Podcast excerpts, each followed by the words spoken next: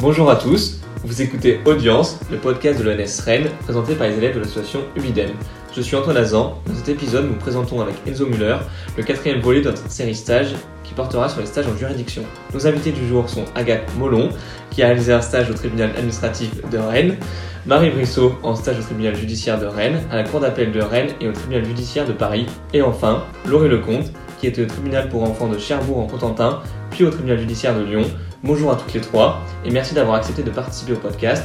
Pour commencer, nous, aborderons vos motivations et les démarches nécessaires à la réalisation de ce stage, son contenu et enfin vos avis et perspectives. Ainsi, pour commencer, pourriez-vous pourriez nous dire pourquoi vous avez choisi un stage en juridiction et pourquoi avoir plutôt choisi en TA ou en TJ Laurie, si tu veux commencer. Euh, bah moi, du coup, j'ai voulu faire ce stage parce que j'ai longtemps hésité à partir en prépa ENM. Et euh, le, parce que le métier de magistrat judiciaire euh, m'intéressait particulièrement et j'avais envie de le découvrir euh, davantage. en revanche, je me suis jamais vraiment projetée dans, dans la fonction de juge administratif parce que j'ai toujours préféré le, le, droit privé et ça m'intéresse plus. Donc voilà.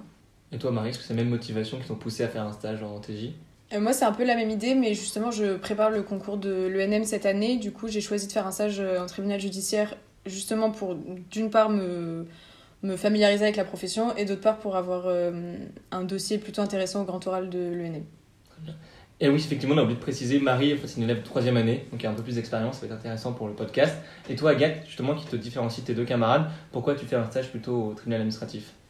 Euh, et bah du coup moi c'est quand je suis arrivée en prépa j'étais plutôt aussi euh, j'avais plutôt envie d'être magistrate judiciaire mais euh, quand j'ai découvert le droit public bah, j'ai vu que je préférais le droit public au droit privé à la différence euh, des, de Laurie et Marie. Et du coup, bah, moi, euh, pour mon stage, je préférais aller euh, comprendre comment fonctionnait le métier de magistrate administrative. C'est en raison plutôt de mes appétences pour le droit public. Est-ce que Laurie et Marie, vous avez bénéficié de la convention de l'ENS pour avoir un stage au TJ ou pas du tout? Moi, oui. Moi, non, pas du tout.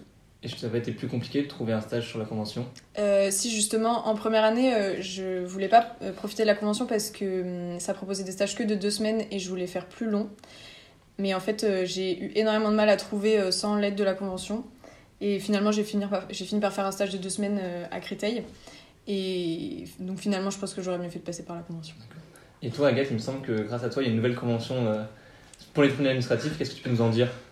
Euh, non, bah, du coup, euh, nous, il n'y a pas de convention avec. Euh, enfin, il n'y a pas d'équivalence avec l'ENM pour les juridictions administratives.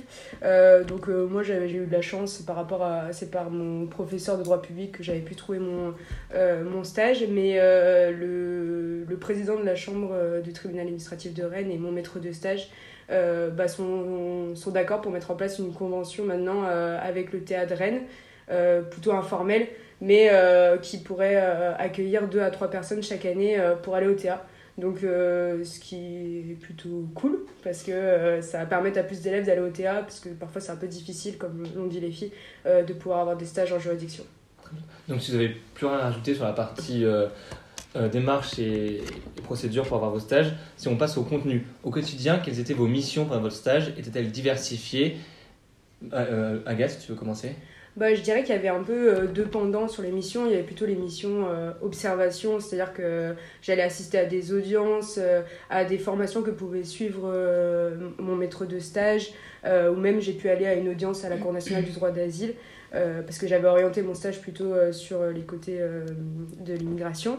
Et, mais aussi un peu un côté pratique, enfin beaucoup de côté pratique, puisqu'il me donnait les dossiers que je pouvais étudier, et j'ai pu même rédiger des notes de rapporteur voire euh, des brouillons de jugement. Donc euh, j'ai vraiment eu un peu les deux côtés euh, dans mes missions de stage. Et vous Oui, bah vas-y Marie. moi, ça dépendait beaucoup. Quand j'étais au tribunal de Rennes, c'était vraiment uniquement de l'observation. mais du coup, j'ai pu voir beaucoup d'audiences différentes, de beaucoup de fonctions différentes de magistrats. je suis allée, enfin, j'étais en droit civil, j'ai été au référé, ce qui n'est pas ce qui m'a le plus intéressé d'ailleurs. Après, au pénal, j'ai fait beaucoup, beaucoup de comparutions immédiates, enfin, vraiment des audiences extrêmement diversifiées. Et après, quand j'étais à la cour d'appel de Rennes, c'était plus intéressant et plus formateur parce que même si c'était assez court, euh, mon maître de stage c'était le secrétaire général, donc il avait beaucoup de fonctions RH. Euh, et du coup, il n'avait pas trop le temps de traiter ses dossiers, donc euh, il me donnait ses dossiers et je lui faisais des rapports parce qu'il doit lire à l'audience, au début de l'audience, faire un récapitulatif de toute la procédure et de la première instance. Et donc je lui faisais des rapports sur les dossiers qu'il utilisait justement pour ses audiences, donc plus concrets. Et pareil, au tribunal de Paris, j'étais au pôle famille et pareil, des rapports sur les dossiers, beaucoup, beaucoup de dossiers différents. Donc très intéressant. Et moi, pour le coup, euh, au TG de Lyon, c'était vraiment une simple mission d'observation. Euh, ma maître de stage avait fait un planning avec euh, une audience chaque matin, une audience chaque après-midi. Du coup, j'ai pu assister à pas mal d'audiences avec des juges différents, euh, juge des enfants, juge des affaires familiales. J'étais également avec des, le procureur parfois. donc je rencontrais les magistrats avant les audiences, j'assistais aux audiences et je posais des questions à la fin si j'en avais, mais j'avais pas d'autres missions plus concrètes. Par contre, au TJ de Cherbourg, ça duré plus longtemps et là j'avais des missions plus concrètes. Donc euh, déjà, je pouvais avoir accès aux dossiers avant les audiences, donc je pouvais les préparer. Ensuite, euh, j'assistais à des audiences tant sur euh, le volet pénal, donc dans le cas où les mineurs commettent des infractions, que sur le volet assistance éducative. Donc là, c'est dans le cas où les mineurs sont en situation de danger et le juge peut prononcer des mesures d'assistance, donc allant de la simple mesure d'assistance en milieu, ouvert au placement des enfants. Et, et ensuite, j'avais une mission de rédaction des, des jugements euh, d'assistance éducative par contre et pas de jugement pénal. Est-ce que vous diriez que c'est le fait de passer par la convention de l'ENS qui a fait que le premier stage, il y avait moins de choses à faire c'est plutôt de l'observation ou ça n'a rien à voir bah, Moi je pense que c'est déjà lié à la durée du stage parce qu'en deux semaines t'as pas le temps de faire euh, grand chose. Et puis c'était vraiment l'intitulé du stage, un stage d'observation, euh, c'était le, le, but principal. Moi, je pense que c'est. Bah, je suis pas passée par la convention, mais ça ressemblait quand même beaucoup à ce qu'ont fait les gens qui passaient par la convention. Je pense que c'est aussi lié au niveau d'études euh, et aussi à la durée du stage, comme tu disais, Laurie. Euh, je pense que quand j'étais en L3 et même en M1, on n'a pas grand chose à leur apporter, euh, surtout en deux semaines. Et, et étant donné qu'il y a quand même beaucoup de règles de procédure où en fait les stagiaires peuvent pas se permettre de rédiger des jugements ou ce genre de choses, je pense que c'est aussi lié à ça. Est-ce que vous diriez, outre le fait que ça soit plutôt droit privé et droit public, il y avait des différences dans les missions ou vous pensez que vous avez toutes les trois fait la même chose mais dans des branches différentes? Moi par exemple au, au, truc des affaires familiales, c'était hyper concret dans le sens où c'est des affaires euh, vraiment familiales où déjà on voit les gens beaucoup en cabinet donc euh, devant nous euh, avec uniquement leurs avocats donc il n'y a pas de public. Et, et, justement, ça, je pense que c'était assez concret, ou de prime abord, je dirais que c'est pas la même chose en TA, mais mm. Tu peux me contredire si c'était pas le cas? Non, non, nous, euh, on n'a pas, on pas du tout euh, de, d'entretien avec. Enfin, il n'y a pas du tout d'entretien avec euh, les, mm. les parties. Euh, bah, il y a aussi le fait que bah, l'avocat il est obligatoire euh, devant les TA. Je crois que c'est pas le cas. Je crois que je dis une bêtise là. Mais euh, il est plus obligatoire tout le temps. Mais je sais pas s'il y a vraiment. Enfin, oui, il y a moins de contacts. Je pense que ça dépend aussi au TJ des juges. En fait, il y a tellement de fonctions différentes. Mm. Quand j'étais au, mm. pénal, c'est des audiences ultra solennelles avec du public, parfois la presse. Enfin, c'est hyper solennel. Donc je pense que là, ça, ça ressemble plus au TA. Mhm. Après, au civil, vraiment aux affaires familiales, c'était. Euh, oui, c'est euh, un greffier, un juge, euh, une stagiaire et deux parties et leurs avocats. Et, et donc, pour le coup, on est, je pense qu'on est plus dans le contact avec le justiciable et surtout plus dans le volet pédagogique de la fonction de juge. Ouais, après, ça, je suis pas forcément d'accord parce que euh, tu vois, quand il y a des. Euh, par exemple, euh, notamment sur les OQTF, etc., où j'ai assisté beaucoup, justement, le juge a un peu une fonction pédagogique aussi parce que il faut expliquer la décision, etc., expliquer comment ça va se passer. En plus, on est sur des cas qui sont super complexes humainement. Enfin, moi, c'est vraiment ce qui m'a marqué dans Voilà, c'est que s'il refuse euh, d'annuler la décision de QTF du préfet, bah, la personne, elle doit rentrer euh, dans son pays d'origine, enfin, avec euh, tout ce que ça implique au niveau droit respect de la vie familiale, etc. Et justement, là, le magistrat, il a, il a un rôle, et il le fait, d'explication de manière pédagogique aux justiciables. Après, je pense que sur la phase avant, il y a peut-être moins de contact. Moi, il n'y avait pas de contact avec le justiciable avant le. Avant le enfin, c'est les dossiers, quoi, c'est les conclusions, c'est tout dématérialisé. Enfin, je sais pas dans quelle mesure vous. Euh, nous, l'instruction, c'est par, par écrit beaucoup. Il n'y a, pas, a pas vraiment de contact avec, euh, avec les justiciables. Bah, avant. Je, ouais, je pense qu'encore une fois, c'est civil-pénal surtout mm. la différence en fait. Oui, au parce qu'au pénal, il y a ça. au pénal, il n'y a pas trop de contact. Au civil, en fait, c'est juste qu'il y a beaucoup, il y a énormément de renvois, donc souvent il y a plusieurs audiences euh, successives à 3-4 mois de différence. Donc effectivement, on vous... enfin, moi, la magistrate avec laquelle j'étais, elle me disait tout le temps, j'ai déjà vu cette famille-là, je les ai déjà vus plusieurs fois. Donc, voilà. Très bien, bah, merci pour votre réponse éclairante. Est-ce que vous avez pu travailler avec quel type de personnes pendant votre stage? Quel acteur même du monde extérieur peut-être? Euh, bah, Personnellement, j'étais euh, majoritairement avec des magistrats, que ce soit du siège ou du parquet. Après, j'ai aussi rencontré des greffiers, greffiers, huissiers de justice, etc. Mais j'ai moins eu l'occasion de discuter avec eux de leurs fonctions. Je sais pas pour toi, Marie. mais- Moi, pareil, euh, beaucoup de magistrats, beaucoup de greffiers aussi qui. Enfin, les deux parlaient beaucoup des difficultés de leur métier. Et euh, cet été, il y, il y a eu la grève des, la grève des greffiers. Et donc, euh, il y avait beaucoup de. J'ai beaucoup de greffiers qui ont pu discuter avec moi de justement des problèmes du métier. Et sinon, oui, c'est ça, des magistrats. C'est quel type de relation entre le magistrat et le greffier? C'est une relation où on collabore, on est en opposition Comment vous pourriez décrire cette relation euh, avec le greffier? Euh, moi, ça m'a beaucoup marqué que c'était assez différent en fonction des juridictions. Euh, à Paris, c'est un peu une usine. Il y a vraiment énormément, énormément de magistrats différents, de greffiers différents. Et justement, euh, ça, les magistrats changent de greffier en fonction des jours. Donc, j'ai trouvé qu'il n'y avait pas vraiment de relation euh, proche ou même euh, cordiale de collègues en fait, euh, entre les magistrats et les greffiers. Par contre, à Rennes, c'était pas du tout le cas. Enfin, il y avait des magistrats qui étaient, enfin, des greffiers qui étaient associés aux magistrats. Donc, ça dépend des juridictions, je pense. Et toi, Agathe, au théâtre Et bah, moi aussi, j'ai travaillé avec des, beaucoup de magistrats, magistrates, euh, greffiers, euh, greffières. Euh, et pour revenir sur euh, la relation magistrat, magistrature et greffe, enfin nous clairement euh, dans la chambre, dans la quatrième chambre où j'étais, la greffe ça fait partie, c'est l'équipe de la quatrième chambre. Enfin ils sont, ils sont totalement inclus dans l'équipe. C'est, il y a une collaboration très forte. Enfin moi mon, mon maître de stage me disait si on n'avait pas les, les- la greffe, le, la quatrième chambre ne tournerait pas parce qu'en plus je sais pas comment c'est au TJ mais euh, au TA, enfin elles font tout euh, de l'enregistrement euh, de la requête, euh, les mesures, euh, tout ce qui est procédure d'instruction, ça passe par elles, tout ce qui est notification des jugements, elles relisent les jugements aussi, etc. Euh, donc, euh, bon, en l'occurrence, moi, à la greffe, c'était trois, trois femmes. Euh, et euh, donc, vraiment, c'est une collaboration très forte et elles font partie de l'équipe. Enfin, euh, moi, c'est ce que j'ai ressenti. Oui, pareil. Enfin, Donc finalement, c'est pas tant un métier individuel que ça, métier de juge. Ou, enfin, on peut s'appuyer sur le, l'équipe du, du greffe ou c'est quand même un reste très très euh, solitaire? En fait, je crois que le métier de magistrat et de greffier sont très interdépendants. Mm. Et en fait, s'ils s'entendent bien, ça peut très très bien fonctionner. S'ils s'entendent pas, euh, je crois que ça bloque vraiment beaucoup de choses. Parce que en fait, euh, le magistrat peut rien faire sans le greffier. Mm. Euh, mm, je pense que le greffier peut pas faire grand chose sans le magistrat non plus. Donc en fait, euh, si ça marche pas, euh, c'est vraiment compliqué. Et euh, pour continuer, est-ce que vous pourriez nous décrire une affaire particulièrement marquante à laquelle vous avez été confronté Si tu veux bien commencer, Laurie? Euh, oui, euh, donc moi, une affaire marquante, c'était l'une des premières audiences pénales à laquelle j'ai assisté à Lyon. Et donc en gros, c'était une, grand-mère de, de 82 ans, il me semble, qui a hérité de la fortune de l'une de, ses amies, donc plus d'un million d'euros.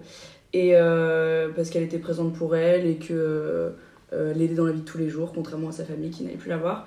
Et euh, du coup, quand les membres de la famille, c'est des neveux éloignés en plus, euh, ont vu qu'ils n'avaient euh, bah, hérité de rien, ils se sont réveillés. Et la grand-mère s'est retrouvée à 82 ans au pénal, accusée d'abus de faiblesse, traitée de manipulatrice, etc. Et j'ai vraiment l'image de, de la grand-mère à la barre qui savait pas ce qu'elle faisait là, qui tenait à peine debout, qui avait du mal, qui était venue avec son petit mari derrière. Et, euh, et des héritiers qui étaient froids et qui avaient aucune euh, émotion sur leur visage. Et je sais pas, ça m'a je sais pas, ça m'a fait bizarre et cette soirée m'a particulièrement marqué. Donc, euh, au final, elle a été acquittée, donc tout va bien, mais, euh, mais voilà. Et toi, Marie? Euh, moi, je pense que c'est plusieurs affaires. En fait, quand j'étais euh, aux affaires familiales à Paris, j'ai découvert, euh, enfin, je connaissais déjà, mais j'ai vu des procédures d'ordonnance de protection. C'est des, des procédures qui sont mises en place par le juge des affaires familiales et non pas par le juge pénal en cas de violence euh, conjugale et non pas de violence faite aux enfants. Et en fait, c'est des procédures ultra rapides. Euh, c'est, le délai, c'est 3 à 6 jours, il me semble. Et en fait, euh, donc, souvent, c'est des, des femmes qui sont vraiment victimes de violences. Et en fait, le juge aux affaires familiales, qui n'est pas un juge pénal, peut pas euh, statuer sur la culpabilité de l'homme présumé, enfin qui est accusé, mais elle doit, le juge doit statuer sur la vraisemblance des violences. Et en fait, j'ai trouvé ça très dur parce que souvent, en fait, il y avait peu d'éléments de preuve parce que le délai était assez court. Et, euh, et ça se voyait en fait, après, bon, c'est mon avis de stagiaire qui n'a pas beaucoup d'expérience, mais ça se voyait que la femme n'allait pas bien. Euh, et en fait, souvent, parfois, elles, elles, elles alléguaient en fait des violences sur les enfants, sauf que la procédure de l'ordonnance de protection ne, ne, ne vise pas en fait les violences faites aux enfants, il faut saisir le juge des enfants. Et donc devoir leur expliquer euh, devant en plus leur mari violent qui souvent était présent dans le cabinet en plus, donc c'est pas des salles d'audience, donc c'est tout petit. Euh, devoir leur expliquer qu'il fallait qu'elles se qu'elles ressaisissent un juge des enfants. Généralement, elles sont pas accompagnées d'un avocat, donc c'est vraiment compliqué. Et je pense que ça, c'est ce qui m'a le plus marqué parce que euh, parce que assez dur euh, à voir. Et toi, Agathe? Euh, moi, ce qui m'a marqué, c'est alors c'était à la, à la CNDA, euh, donc à la Cour nationale du, du droit d'a- droit d'asile, euh, et donc j'ai accompagné un magistrat euh, du, c'est un magistrat administratif qui siégeait à une audience et il siégeait à, juge unique et en fait euh, bah euh, la CNDA il statue après une décision de l'OFPRA qui, euh, qui est l'organisme qui va accorder ou non l'asile à une personne. Et euh, bah, du coup, j'ai assisté à une audience et c'était une personne euh, qui euh, racontait ce qu'elle avait vécu dans son pays d'origine, qui expliquait euh, pourquoi elle demandait l'asile. Et donc, c'était des cas de corruption, euh, euh, des violences qu'il avait subies ou de, des intimidations qu'il euh, qu'il avait pu subir. Et euh, je me rappelle très bien parce que je suis sortie à la fin de l'audience et donc j'ai parlé avec euh, ce magistrat. Et euh, je lui dis, enfin j'étais assez touchée par ce qu'avait ra- raconté la personne. Enfin, toutes les audiences à la CNDA étaient très touchantes, voilà. Mais donc là, je me dis, je m'interrogeais un peu parce que je, trouvais aussi que le discours était un peu. parfois, je comprenais pas trop tout ce qui se passe, tout ce qu'il disait, etc.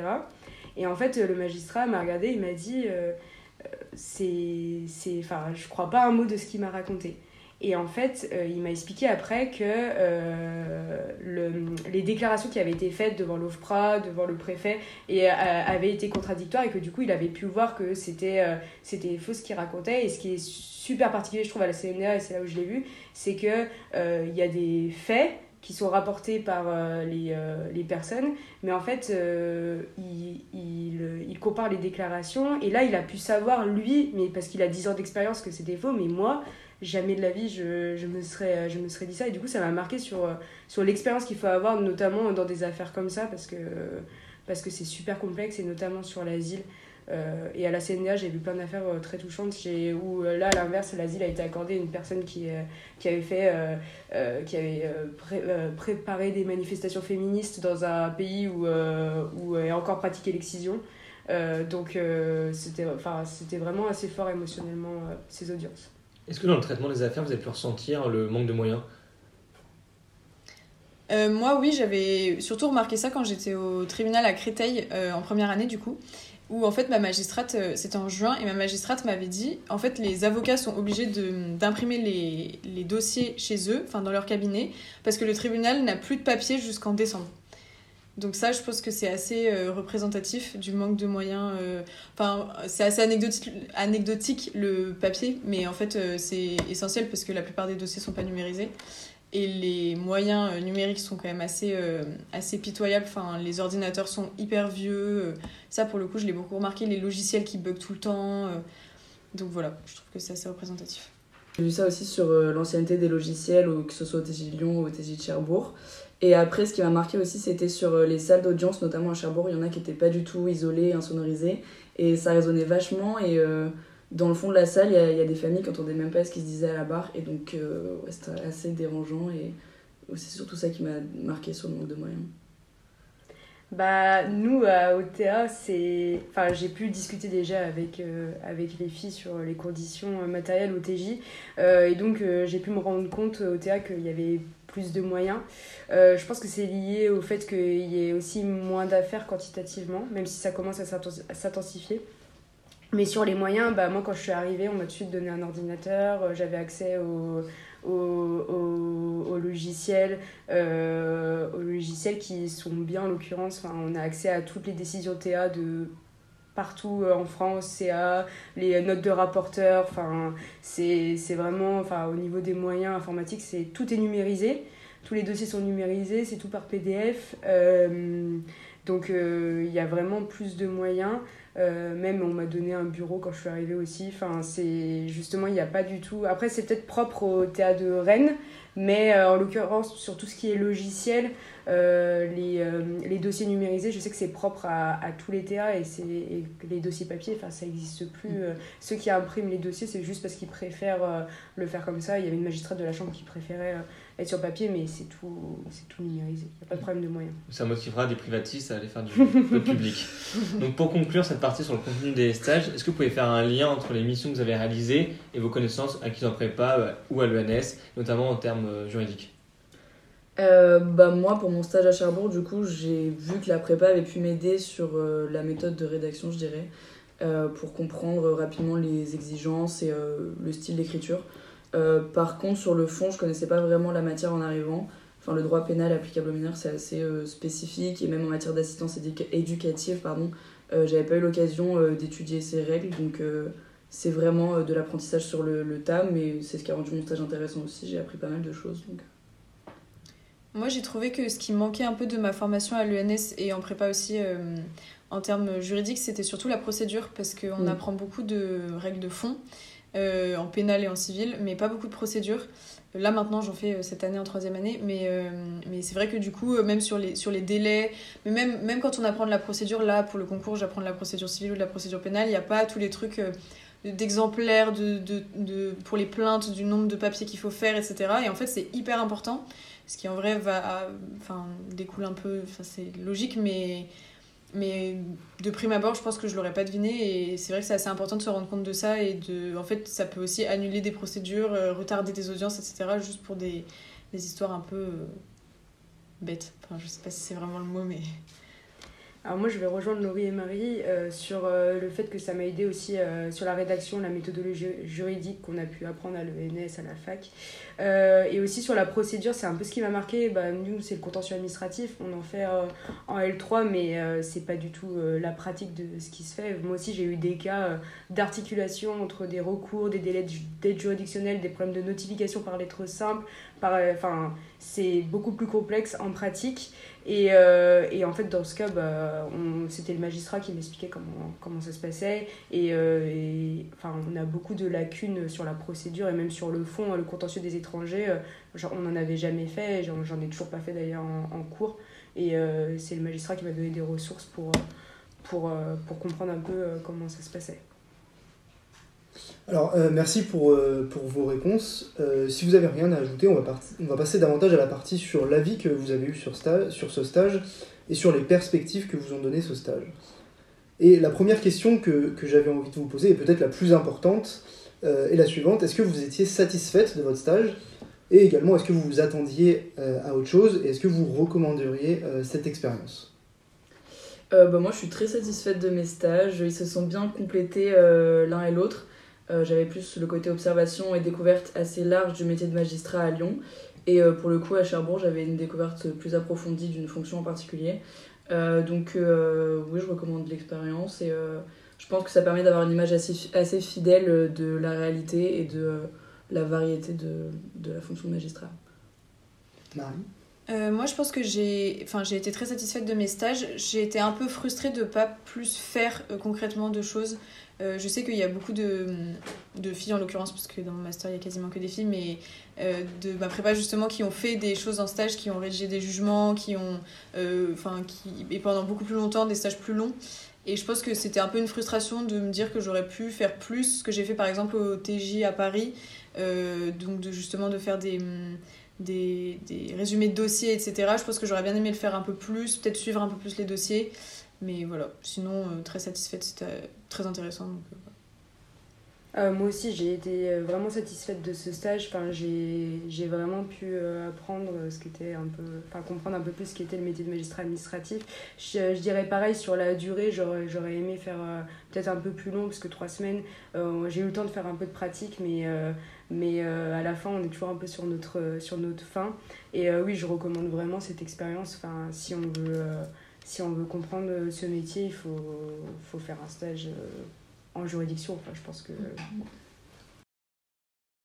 Et du coup, au niveau de, du niveau de pression, de l'autonomie qu'on vous laissait pendant votre stage et de l'encadrement euh, que vous aviez pendant votre stage, est-ce que vous étiez assez libre ou est-ce que euh, on vous donnait des directives? Est-ce que votre magistrat ou votre magistrate vous donnait assez, beaucoup de directives? Euh, Agathe, si tu veux commencer. Euh, alors moi j'étais beaucoup en autonomie. Euh, en fait mon maître de stage il, est, il était en télétravail 3 jours sur 5. Donc je le voyais bah, je le voyais deux jours sur cinq du coup. et, et en fait bah, par contre je l'avais au téléphone donc on pouvait échanger si j'avais des problèmes sur les dossiers. Donc moi en fait j'étais en autonomie mais j'étais dans la quatrième chambre avec les magistrats qui eux préféraient travailler sur place.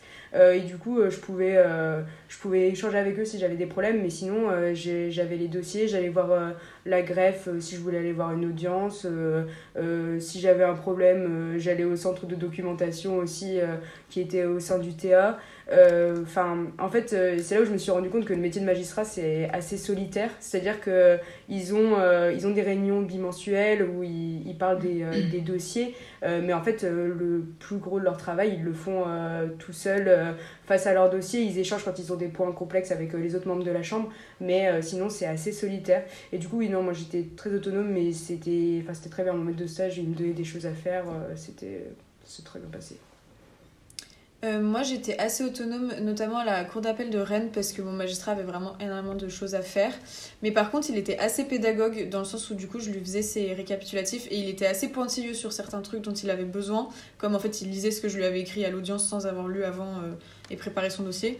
du coup, il, il, me, enfin, souvent, il relisait un petit peu, il me disait ça, il faut que tu l'écrives différemment, ça, il faut que tu le fasses différemment. Et du coup, c'était assez formateur, mais je pense formateur pour travailler avec lui, plus que mm, du métier de magistrat en général. Et après, au tribunal de Paris, euh, du coup, avec les affaires familiales, euh, j'étais assez autonome, mais je pense que c'est aussi parce que ma magistrate, c'était utile ce que je faisais, mais elle aurait pu le faire elle-même et elle, elle l'utilisait moins que mon maître de stage à la cour d'appel de Rennes pouvait l'utiliser. Donc oui, assez autonome, euh, c'était moi qui lui proposais de l'aider. Enfin, du coup, pour le coup, pas trop de pression. Parce qu'en même temps, je suis pas restée très longtemps non plus. Donc, mais par contre, je ressentais beaucoup la pression que eux pouvaient ressentir euh, notamment parce qu'on était aussi à la fin de l'année avant les vacances judiciaires, etc. Donc euh, voilà. Euh, bah, moi, au niveau de la pression, au TG de Lyon, bah, je ne l'ai pas trop ressenti parce que j'avais pas vraiment de mission. Enfin, je devais arriver à l'heure au bon endroit, quoi. Donc j'étais, j'étais assez autonome sur ce point-là. Après, à Cherbourg, pour le coup, l'équipe du tribunal pour enfants était, était très restreinte. il y avait deux magistrates, trois greffières, voilà. Et l'équipe était très bienveillante aussi, donc j'avais pas eu, j'ai pas vraiment ressenti la pression. Euh, elles étaient pédagogues, elles prenaient bien le temps de m'expliquer leurs fonctions. Et euh, après, j'étais également assez autonome, mais j'avais quand même des retours euh, très constructifs sur les rédactions que je pouvais produire. donc voilà, j'ai eu de la chance d'avoir un, bon encadrement. D'accord, donc des stages plutôt où vous avez été laissé en autonomie. Et concernant surtout la, la, charge de travail, mais auxquelles sont confrontés les magistrats et les magistrates, euh, est-ce que vous avez ressenti pendant votre stage euh, cette ambiance euh, entre guillemets de crise que, que confronte, que, auquel est confrontée cette, cette fonction? Et est-ce que vous, vous, avez senti un travail considérable qui était fourni par vos magistrats? Alors, moi, au tribunal administratif, en fait, j'ai eu la chance d'assister aux réunions de préparation de la Chambre pour l'année d'après, enfin l'année judiciaire suivante, donc cette année-là. Et euh, sur la pression au niveau de la charge de travail, en fait, il y a des indications qui sont données par le président du TA et euh, qui donne un nombre de dossiers. En fait, euh, il dit par exemple, je veux qu'il y ait plus de dossiers de plus de deux ans de la fonction publique, parce que la quatrième chambre c'était sur la fonction publique. Et donc les magistrats doivent s'organiser pour sortir le nombre de dossiers qui va permettre de plus avoir ça en stock. Et en fait, ils ont un, stock de dossiers à avoir à peu près.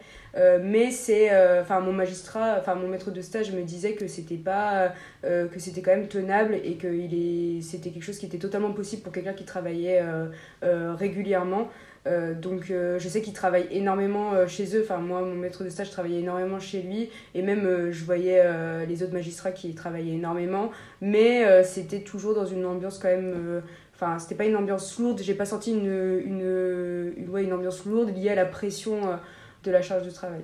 Le seul moment où ça a été un peu plus euh, compliqué, c'est quand il y a des euh, OQTF 72 heures où là ils doivent être jugés rapidement, donc là il y a plus de charge de travail.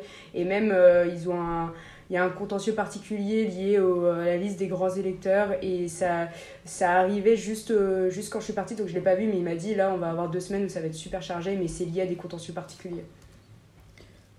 Moi, je pense que je l'ai ressenti surtout, pas vraiment sur la charge de travail euh, du magistrat personnellement, mais surtout sur euh, les répercussions en fait sur les procédures, notamment la durée des procédures, euh, des dossiers qui traînaient depuis six mois parce qu'en fait ils n'avaient pas le temps, parce que les expertises mettaient du temps à arriver, parce que, enfin, généralement, enfin, de manière générale, c'était surtout ça. Et j'ai surtout senti que ça se répercutait sur les justiciables, même sur les avocats qui était souvent un peu énervé parce que l'organisation était un peu complexe. De, un avocat qui a plusieurs plaidoiries en même temps, du coup l'audience doit être enfin, reformatée en fonction de ça, etc. Donc j'ai un peu surtout, surtout ressenti le, le fouillis entre guillemets de l'organisation et la difficulté liée au nombre d'affaires. Et après, oui, les horaires des magistrats, euh, généralement, ils, enfin, ils rentrent un peu tard du tribunal. Mon maître de stage à la cour d'appel de Rennes, sa femme était magistrate aussi. Et il disait qu'il fallait vraiment, vraiment se forcer à être là pour ses enfants, etc. Même avoir une vie de famille, c'était assez. Euh, enfin, il fallait vraiment se forcer. Il disait souvent, en fait, quand on est passionné par son métier, c'est compliqué, surtout dans un métier comme celui-là où il y a des, la vie des gens qui est entre guillemets entre nos mains. Euh, de réussir à mettre de côté tout ça et à réussir à avoir une vie personnelle euh, équilibrée avec la vie professionnelle. Donc c'est surtout ça que j'ai pu ressentir. Euh, bah moi, la charge de travail, je l'ai aussi ressenti sur les heures que les magistrats passent, bah, passent au travail, avec des audiences qui peuvent commencer à 14h et finir à 23h. ça, je l'ai vu à Lyon notamment. à Cherbourg, pareil, j'arrivais à l'ouverture, mais j'étais la dernière arrivée et la première repartie le soir.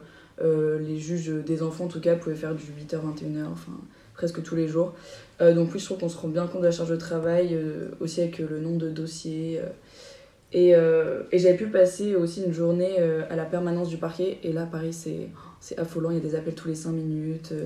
Il y a tout ce qui est déferment. Enfin, c'est, vraiment c'est hyper impressionnant, je trouve, le rythme de travail et la charge de travail. Et aussi la rédaction des jugements qui prend beaucoup de temps. Et, et voilà, donc je trouve ça, je trouve ça fou. Donc une différence assez, assez, euh, assez grande entre le, la juridiction administrative et la juridiction civile. Et euh, est-ce que, euh, justement, vous confrontez à, ce métier, est-ce que ça vous a fait évoluer sur votre projet professionnel? Ou est-ce que ça vous, a, ça vous a éventuellement fait changer de projet professionnel? Agathe alors moi ça m'a plutôt conforté parce que en l'occurrence j'avais jamais eu la chance de faire un stage en juridiction administrative, j'avais déjà fait des stages en juridiction judiciaire. Euh, et moi, le fait que je préfère le droit public et euh, comment s'est passé mon stage, ça m'a plutôt conforté puisque euh, j'ai apprécié ce que j'ai fait et puis ce que j'ai vu, on va dire. donc moi, ça m'a vraiment, ça m'a vraiment conforté, je dirais. Oui, moi aussi, ça m'a totalement conforté. je pense que ce qui a juste pu changer, c'est que initialement, quand j'ai commencé à préparer l'école de la magistrature, je voulais me diriger plutôt vers le parquet. Et en fait, euh, pour avoir rencontré des magistrats du siège, etc., je pense que c'est vraiment ça qui m'intéresse en fait. Et donc je me suis plutôt, bon, toujours dans la magistrature, mais plutôt vers le siège que par le, vers le parquet. Euh, bon, moi aussi, ce stage a, confirmé que la magistrature pourrait m'intéresser. Après, euh, c'est pas la voie que j'ai choisie pour l'instant, mais c'est peut-être un métier que j'aimerais faire plus tard. En tout cas, enfin, j'ai vraiment apprécié la, la, fonction de juge des enfants et le côté humain de, la fonction. Parce que c'est vraiment, euh, bah, comme disait Marie tout à l'heure, il y a vraiment un dialogue euh, avec euh, les mineurs, mais aussi avec les familles, bah, dans le but de, prendre une décision dans le réel intérêt de l'enfant. Donc c'est vraiment quelque chose que j'ai aimé. Merci. pour finir, une dernière question. Est-ce que vous avez une anecdote, quelque chose que vous aurez aimé raconter sur votre stage? Euh, alors moi j'ai une anecdote qui est liée un peu au TJ, donc c'est pour ça que je pense que c'est intéressant dans cet épisode. Euh, en fait, j'avais une euh, mon, mon, maître de stage allait à une formation sur l'aide juridictionnelle, puisque c'était lui qui était responsable de l'aide juridictionnelle au théâtre Rennes. Il faut savoir que l'aide juridictionnelle, le bureau d'aide juridictionnelle, il est, il est géré au niveau du TJ à Rennes. Et ensuite, on a on va dire ça, on a les résultats, enfin on a les réponses pour le TA qui sont donc données au TJ. Et, euh, et euh, donc on est allé au TJ, euh, on est, on est accueilli par la présidente du TJ avec des croissants, etc. Et je vois la présidente, je vois la greffière en chef avec des valises. Je me dis, mais pourquoi il y a des valises? Et en fait, elle me dit, bah, comme le TJ, c'est pas numérisé, eux, bah, on leur ramène leur dossier papier dans des valises. Et donc, elle se travaillait dans Rennes avec les valises. Et moi, ça m'a surpris sur le niveau des moyens au TJ par rapport au TA. Ah vas-y Laurie, est-ce que tu as une anecdote? Euh... Oui, alors moi l'anecdote c'est sur la, la, façon dont j'ai rencontré euh, ma maître de stage. Euh, bah, en fait, je rentrais des, des oraux de l'ENS, donc j'ai pris un blablacar Rennes-Charbourg. Et euh, dans blablacar, en fait, je me suis rendu compte que je parlais à une magistrate donc, de, qui habitait à Cherbourg, qui exerce à Cherbourg, et qui avait fait la même prépa que moi à Paris, donc Bessières. Et, et donc, bah, après, après notre, notre trajet, j'avais recherché son nom sur internet et j'ai gratté un petit stage à ses côtés. et voilà. Et moi, je pense que l'anecdote la plus marquante, en vrai, ça m'a quand même pas mal étonnée, c'est que tous les magistrats à qui j'ai dit que je préparais l'ENM quand je suis arrivée en stage m'ont tous dit d'arrêter. Ils m'ont tous dit que c'était un métier très dur et que si je voulais avoir une vie familiale, ça servait. à- Enfin, c'était pas une bonne idée. Ils m'ont dit fais notaire plutôt, ce sera plus sympa. voilà, j'ai pas suivi leurs conseils, mais voilà. Merci à toutes les trois d'avoir pris le temps de répondre à nos questions. Je remercie également Antoine Azan qui a animé ce podcast avec moi. Nous vous remercions d'avoir écouté Audience, le premier podcast de l'ENS Rennes, présenté par l'association Ubidem. Et on se retrouve très bientôt pour un prochain épisode.